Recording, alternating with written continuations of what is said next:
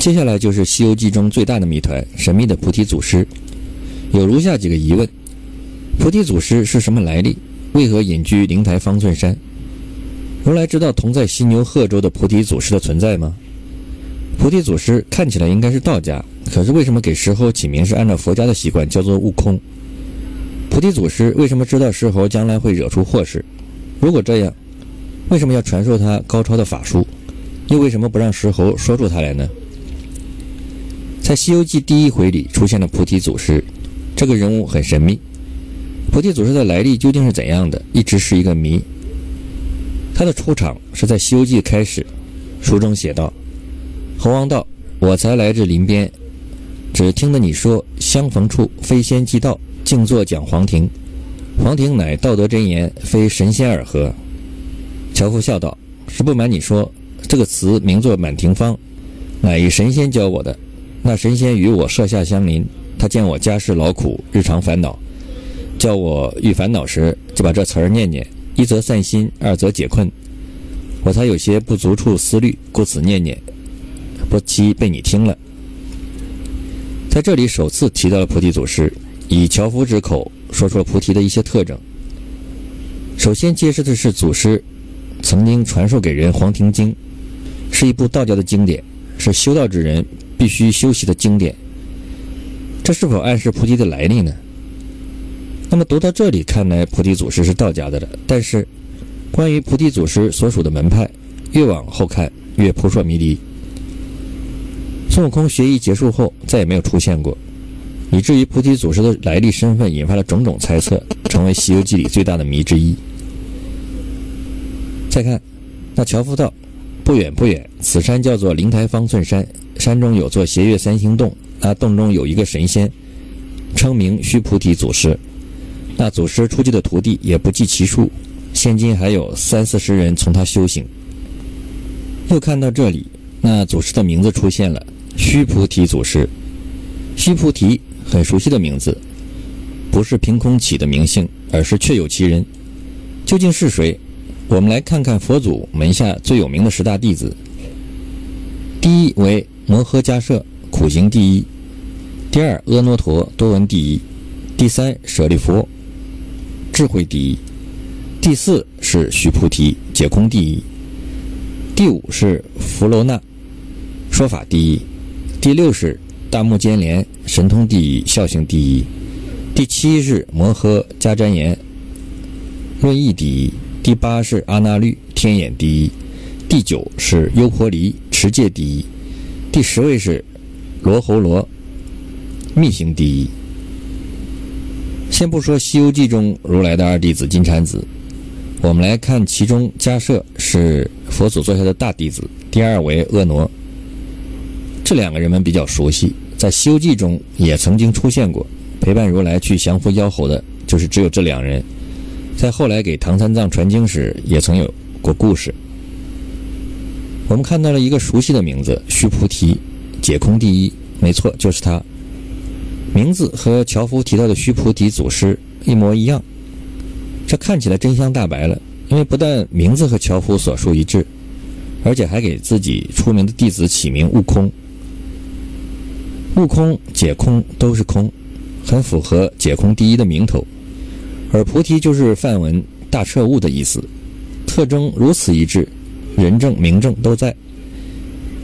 看来原来是如来的得意门生传授了悟空的法术，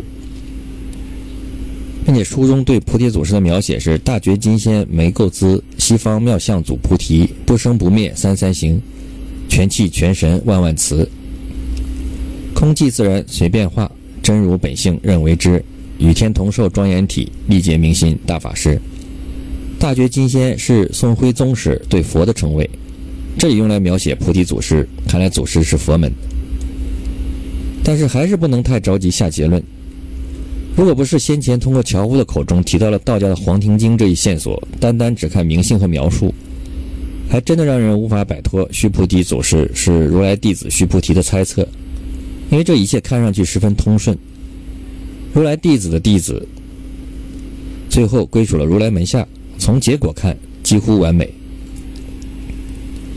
可是问题来了，先不说须菩提为何跑到灵台方寸山收徒，作为佛门的得意弟子，为什么要教授别人的是道家的经典呢？而实际上，奇特的地方还不止这两点。那须菩提祖师精通的是三家，有道、有禅、有儒。所谓是道儒三位一体，即大成者。来看后续对祖师讲道的描述：祖师登坛高坐，唤集诸仙，开讲大道，整个是天花乱坠，地涌金莲，妙演三乘教，精微万法全，慢摇竹尾喷珠玉，响震雷霆动九天。说一会儿道，讲一会儿禅，三家配合本如然。再看装扮，不同教派穿着打扮有很大的区别性特征，如和尚必须是剃发，而道士则是留发。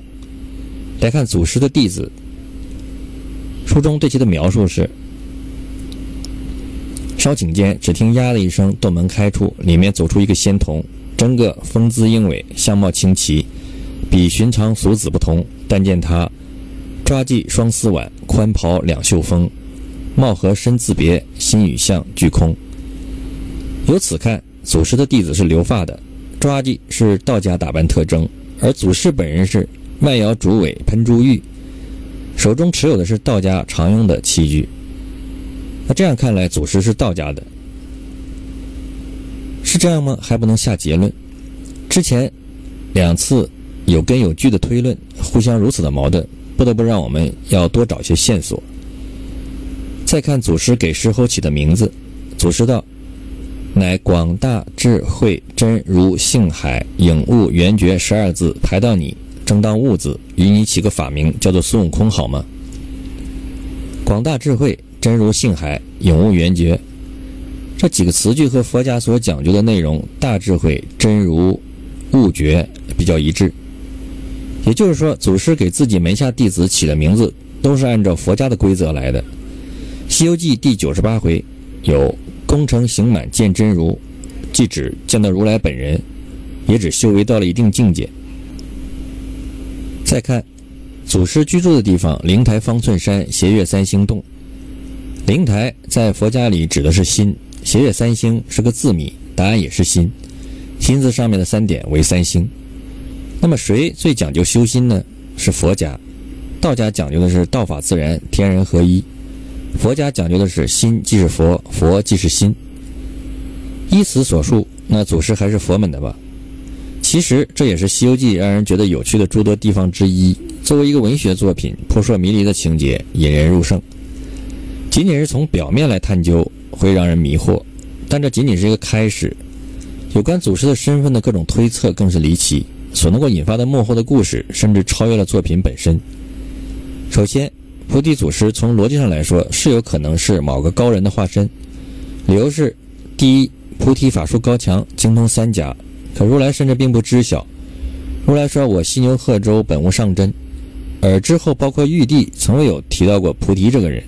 第二，菩提精通诸子百家，懂儒释道三教，道门和佛门都没有有如此本事的人。如果是一个普通人，基本上不太可能，不可能独自一家就修得了大圆通法术，并且还默默无名。第三，他的本事很高，但是他教了那么多学生，个个默默无闻。没听说一个出头露脸的。孙悟空如果不出现，他是不是就在人间沉默，专门教无名的弟子了呢？可见菩提是大神变化的可能较高，他能预知到悟空的到来，在那里变身菩提，这是一种比较合理的推测。接下来我们可以做出有关孙悟空师傅的各种假说。